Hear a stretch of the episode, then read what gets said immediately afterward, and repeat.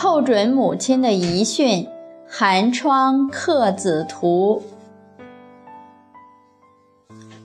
寇准自幼丧父，家境贫寒，全靠母亲织布度日。这些圣贤都是靠纺车养育出来的。寇母也是如此，常常一边深夜纺纱，一边还要教寇准读书。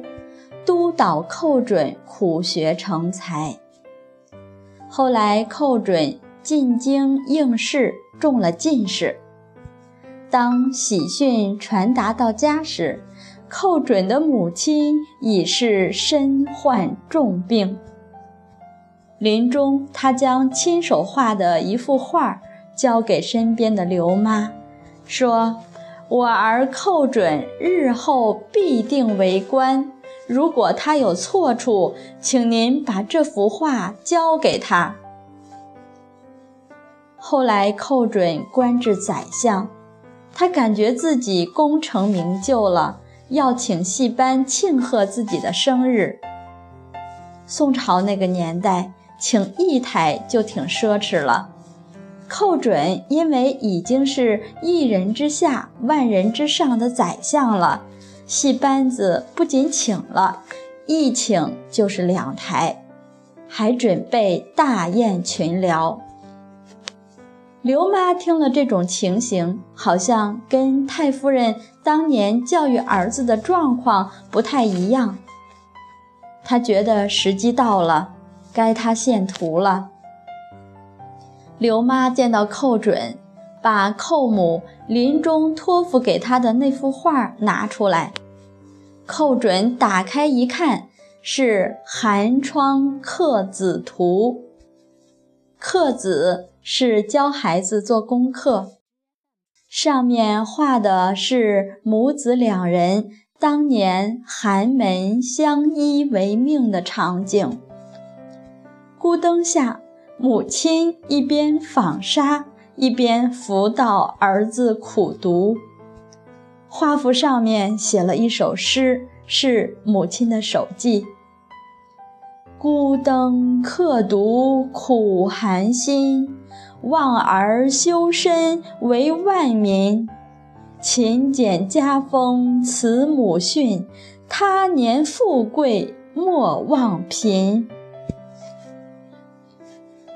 寇准一见这幅画。赫然就是母亲在眼前，母亲的这首诗就是遗训呀。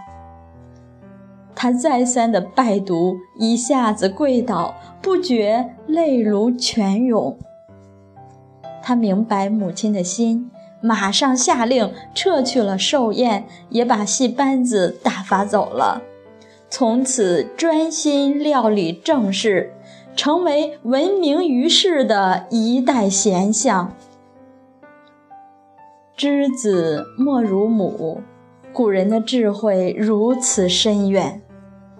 儿子是栋梁，母亲们那都是培养栋梁之才的第一园丁。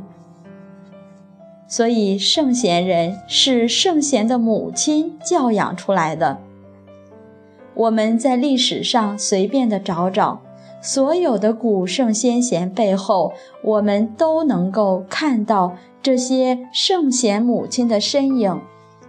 为了儿子能够出来治国平天下，付出一个女子应有的本分。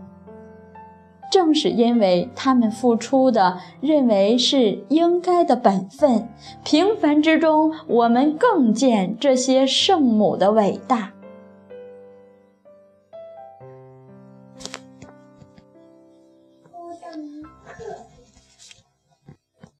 我们每位女士通过学习，应该发愿自己成为圣母，发愿家里出圣母，